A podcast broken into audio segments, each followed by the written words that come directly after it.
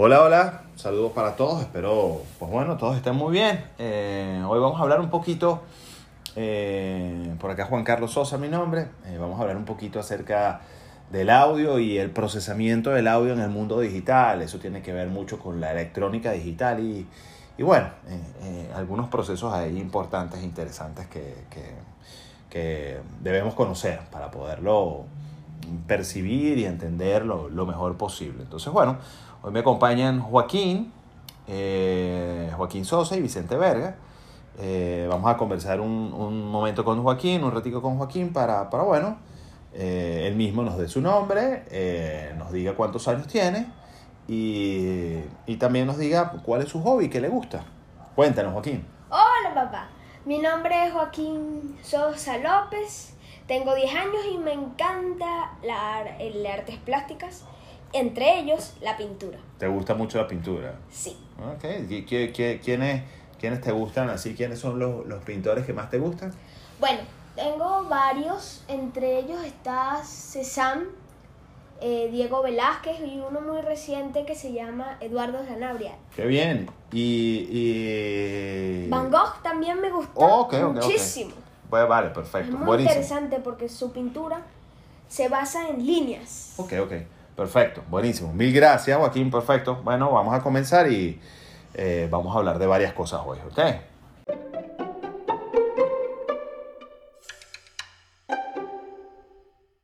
Es fundamental y muy importante que, en este punto y en este comienzo que vamos a hacer de este, este podcast, tengamos muy presente que, mm, bueno, el análisis del audio digital y, y, su etapa de conversión analógico digital es muy abstracta.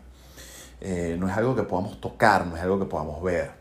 Es algo que, parte de, una, de un estímulo que podemos escuchar.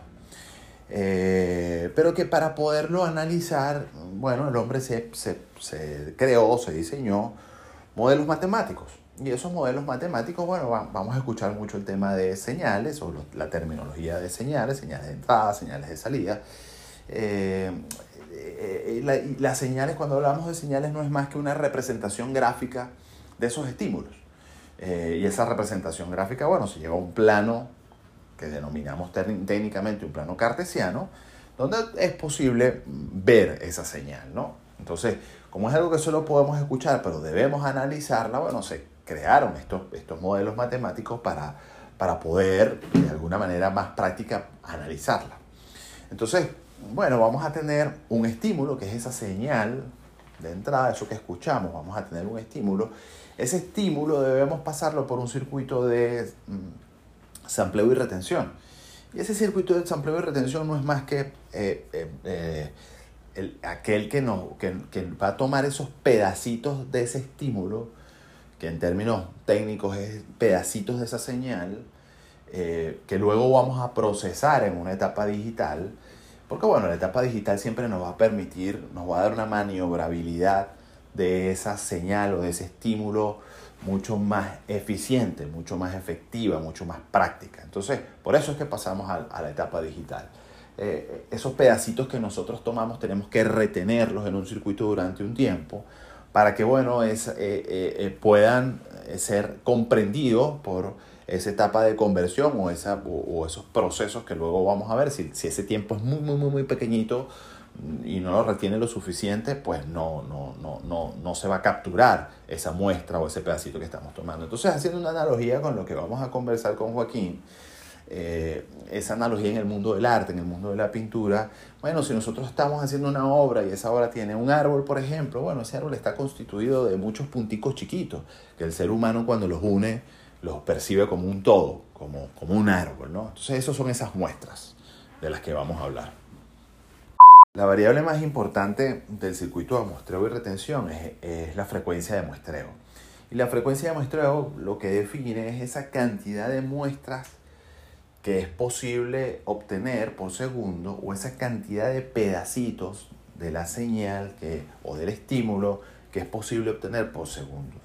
Em, y aquí caemos en, en, en, el teorema de Nyquist-Shannon, que, que, es un teorema que pues luego de mucha experimentación, mucho estudio, eh, lo que determina es un principio básico, elemental y que no se nos puede olvidar en este, en, en, este mundo en el que estamos de, de la conversión análoga digital.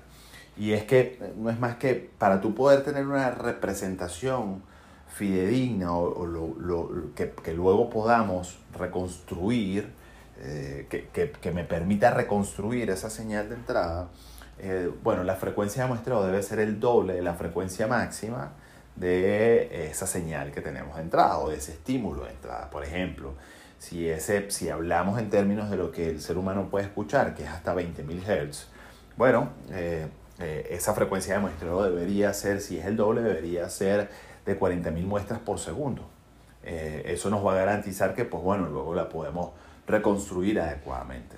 Llevándolo a la analogía de, de, del arte, la pintura y lo que estamos conversando con Joaquín, esta es la cantidad, el mismo árbol que, que hablábamos en, anteriormente, la cantidad de, de, puntos que conforman ese árbol. Mientras más puntos, pues más, más detallado va a estar ese árbol, más, más definido va a estar, más fácil va a ser distinguir que eso es un árbol. Si, si son menores las cantidades de muestras por segundo, pues bueno, más difícil va a ser distinguirlo, ¿no? Va, puede confundirse con otra cosa. Entonces, esto es vital a la hora de la conversión analógico-digital, la frecuencia de muestreo y la cantidad de muestras que vamos a obtener por segundo. Ok, papá, según lo que toda esa información que tú me estás diciendo, yo lo comparo en el, en el mundo del arte, lo comparo mucho con la pintura de Van Gogh y Diego Velázquez. Luego te cuento por qué. Pues, continúa y luego te cuento por qué. Cuando no cumplimos con el, con el teorema de Nyquist Shannon, comienzan a aparecer ruidos que llevados al mundo, trasladados al mundo más, más práctico, más visible, como es este mundo con el que estamos haciendo la analogía junto a Joaquín del, del, del, de la pintura y del arte, comienzan a aparecer esas pinceladas que, que, es esto, esto no forma parte de esta obra, porque esto pasó así, eh, esto no, no, lo estoy entendiendo, ¿no? Entonces, bueno, es fundamental poder tener, cumplir con ese principio, porque si no comienza a aparecer ese ruido que en, en, el, en, en audio y en, este, en estos circuitos eh, de convertidores analógicos digitales se les conoce como aliasing. Y la forma de eliminar el aliasing, porque así como existe, también existen, bueno, eh, procedimientos para eliminarlo, es, poniendo un filtro que me permita que solamente pasen esas señales de las que escucha el ser humano, de 0 a 20 kHz, ¿no? o de 0 a 20 mil Hz, eh, o de 20 a 20 mil Hz, mejor dicho. Entonces, bueno, logrando eso de esa forma, si yo solo dejo pasar eso, bueno, ya tengo claro que mi etapa para el muestreo, eh, su frecuencia de muestreo tiene que ser de 40.000 muestras por segundo. Ya está. Ahora, hay un, hay un tema particular, que los filtros no son tan exactos y precisos. Cuando uno quiere un filtro de, de 20 a 20K o de 0 a 20K eh, eh, kilohertz, bueno, eh, o 20.000 Hz, eh, es claro que al final eh, él no corta abruptamente, él pasa un tiempo de transición en el que corta. Esa frecuencia que está por encima, que, se va, que, que va un poquito por arriba de 20, bueno, puede producir aliasing. ¿Qué se hace allí? Bueno, la frecuencia de muestreo no la dejo justamente en 40, en 40.000 muestras por segundo, sino la subo un poco más. ¿no? Y, y, y, con eso nos aseguramos de que, de que no tengamos ese ruido, pues. Ahora sí te puedo contar con el tema de la pintura de Van Gogh y Diego Velázquez. Mira, eh, ellos tienen un tipo de pintura que cuando tú te acercas a la obra, estás muy cerca de la obra, no lo ves muchos detalles y no logras observar bien lo figurativo de la obra. Pero en cambio que si tú te alejas bastante, ves toda la obra perfectamente. Por ejemplo, las obras de Velázquez en el, eh, Las Meninas, una obra muy reconocida, tú te acercas y no logras ver absolutamente, si te acercas, por ejemplo, a una menina, no logras ver la menina. En cambio, si tú te alejas, logras ver la menina completa. Y también en el tema de Van Gogh, su obra muy conocida que es La Noche Estrellada, es el mismo caso que Velázquez, tú te acercas, no logras muy ver los detalles, pero si te alejas, sí lo logras ver mucho. Y Velázquez no es mucho de impresionismo, en cambio, en cambio que Van Gogh sí. Pero él trató de decirte que con cuatro pinceladas en una obra puedes lograr bastante en el mundo del arte. Oh, interesante, interesante, hijo.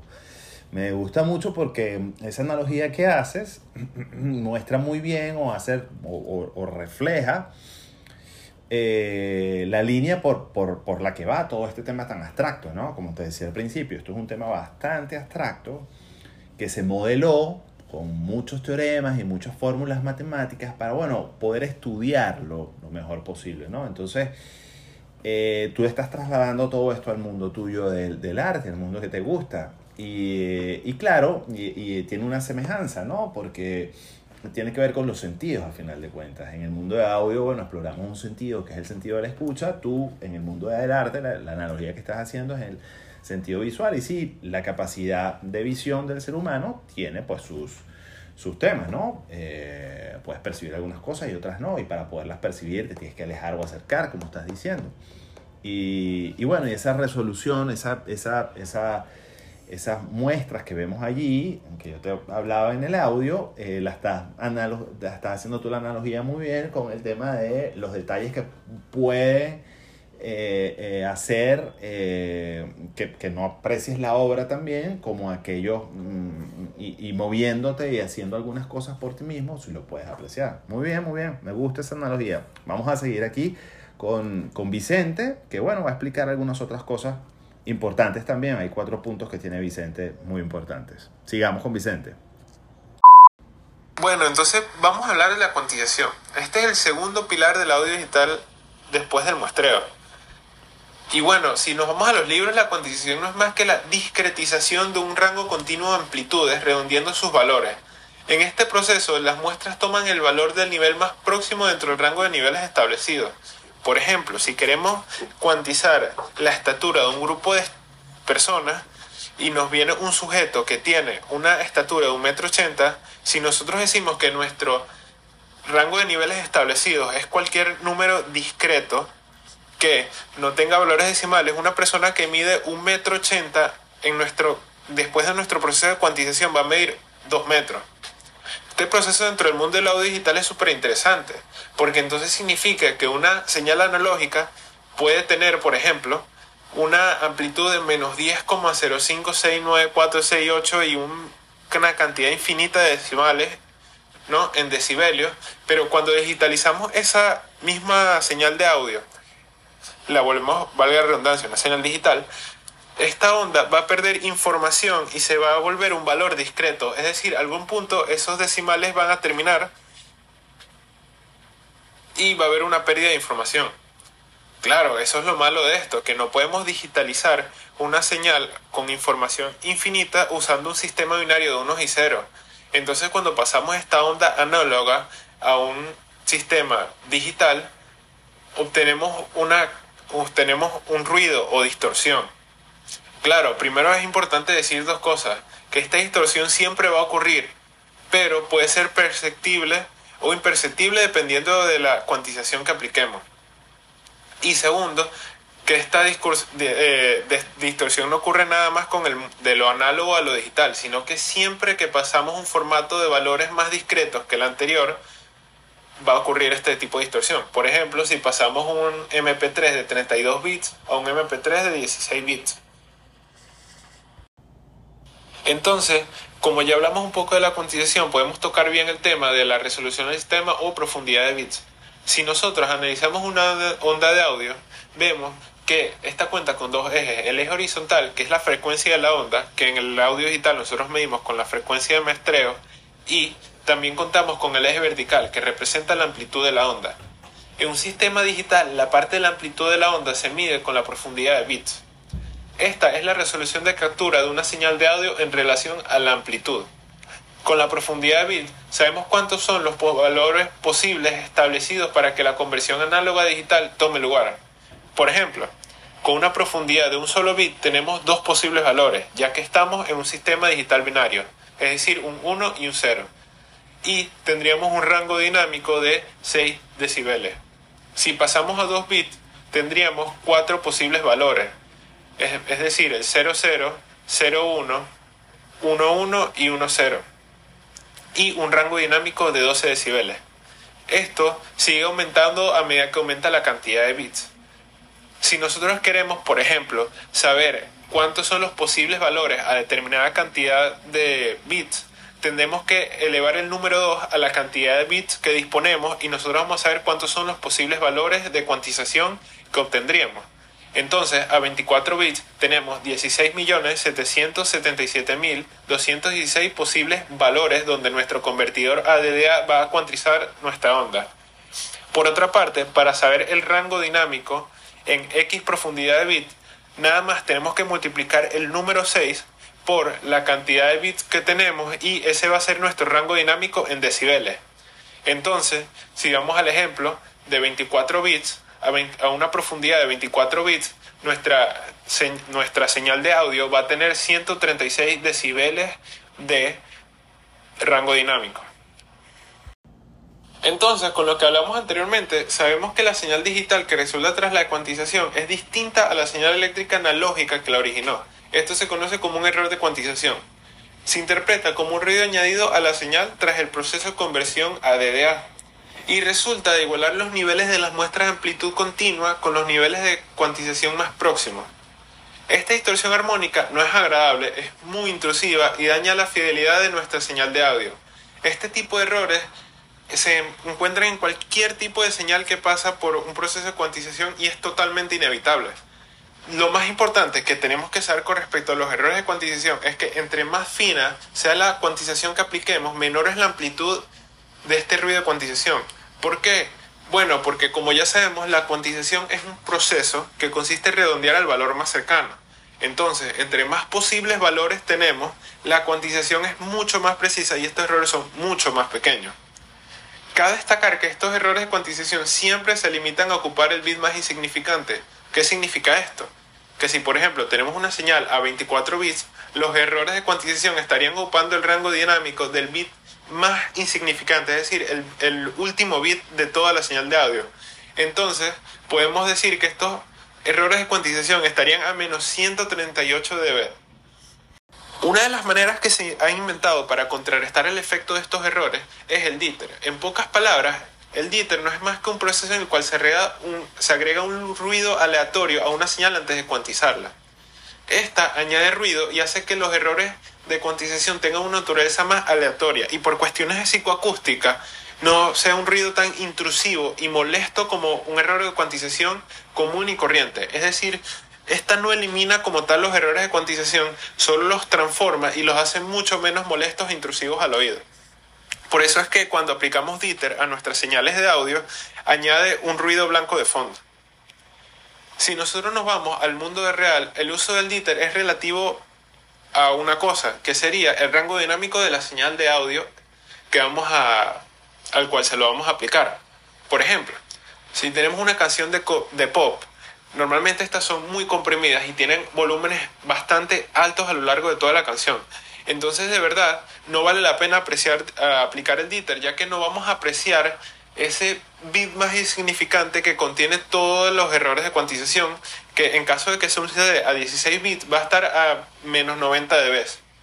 En cambio, por otra parte, si hablamos de géneros como música clásica, donde hay mucho rango dinámico, donde a veces hay pasajes donde hay muy poco volumen, por, para estar seguros, es necesario aplicar el díter de tal manera que si en algún momento se puede apreciar este ruido de, de cuantización, sea lo menos intrusivo posible.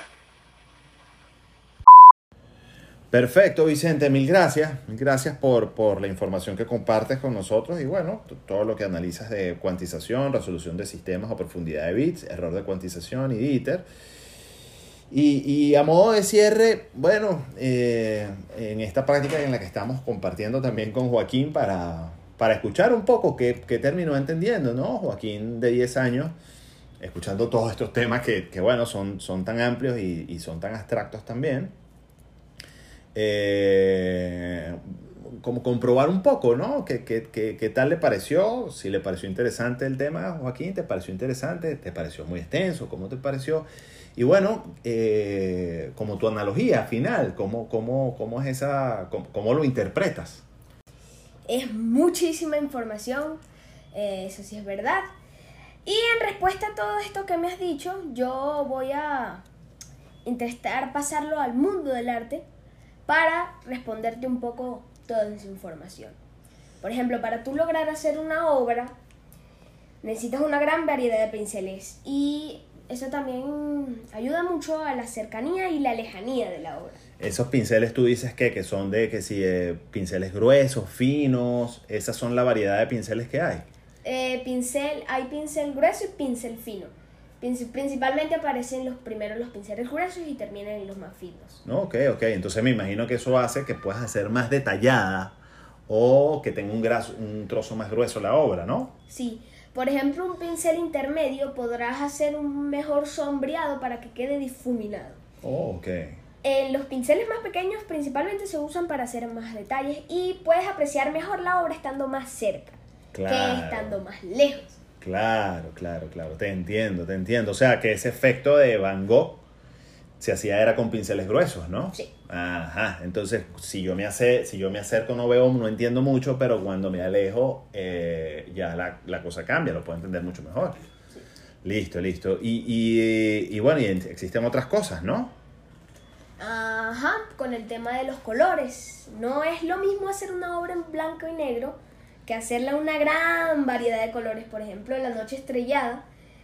Piensen en su cabeza La Noche Estrellada en blanco y negro y vean La Noche Estrellada eh, a color como está. Claro, claro. O sea, esa te da- eso te da una variedad de, bueno, vamos a extender aquí como, como a darle eh, eh, más características y, y hacerla más rica, ¿no? Sí, hay un gran ejemplo que es el maestro Carlos Cruz Diez, que manejó la técnica del color muy bien, además creando colores que no están en el soporte. Si tú tienes, interesante eso, y si tú tienes, por ejemplo, un, un- un error que corregir, eh, eh, o alguna, alguna corrección que tengas que hacer, por ejemplo, te- tú terminaste la obra y hay algo que tengas que corregir, es posible hacerlo. Sí, hay básicamente tres tipos, hay muchísimos más, pero los principales son tres tipos de errores. Uno, proporción, color y... em, eh, creo que es básicamente figura, la figura. Ok. Eh, Háblame del de proporción para entender cómo harías en proporción. Mm, Vamos a suponer que tengo un árbol y el árbol me quedó demasiado grande. Eh, y tengo un fondo azul claro. Entonces yo lo que hago es con básicamente el pincel grueso. Agarro el pincel grueso y con el mismo azul, el mismo tono de azul que tengo del fondo, pinto encima del árbol.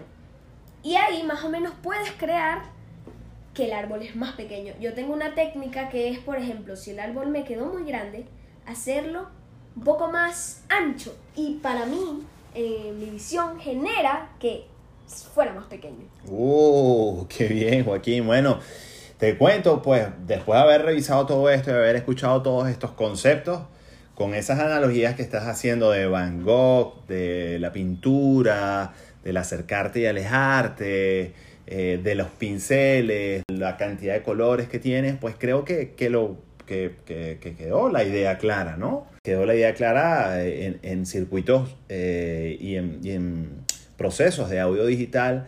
Ocurre algo muy parecido, ¿no? Tienes una frecuencia de muestreo, eh, tienes unos ruidos que se generan, eh, pues bueno, que se pueden trabajar, pero, pero que son esos mismos ruidos que se generan con la analogía que tú haces de si te acercas o te alejas mucho de la obra, dependiendo de, de para qué ella fue hecha, si para apreciarla de una distancia o para apreciarla de otra distancia. Eh, eh, el tema de, la, de los pinceles, la paleta de colores, tiene que ver mucho con, con la resolución de sistemas o profundidad de bits. Y esas correcciones que tú luego de que tienes la obra lista, pues, pues bueno, tiene que ver mucho con eso del, del diter que hablamos, ¿no? Entonces, eh, eh, me, me gustó mucho esta charla contigo. Y mil gracias Vicente, mil gracias Joaquín. Nos veremos en una próxima oportunidad. Sí, muchísimas gracias a todos ustedes por invitarme a, esta, este podcast. Chao.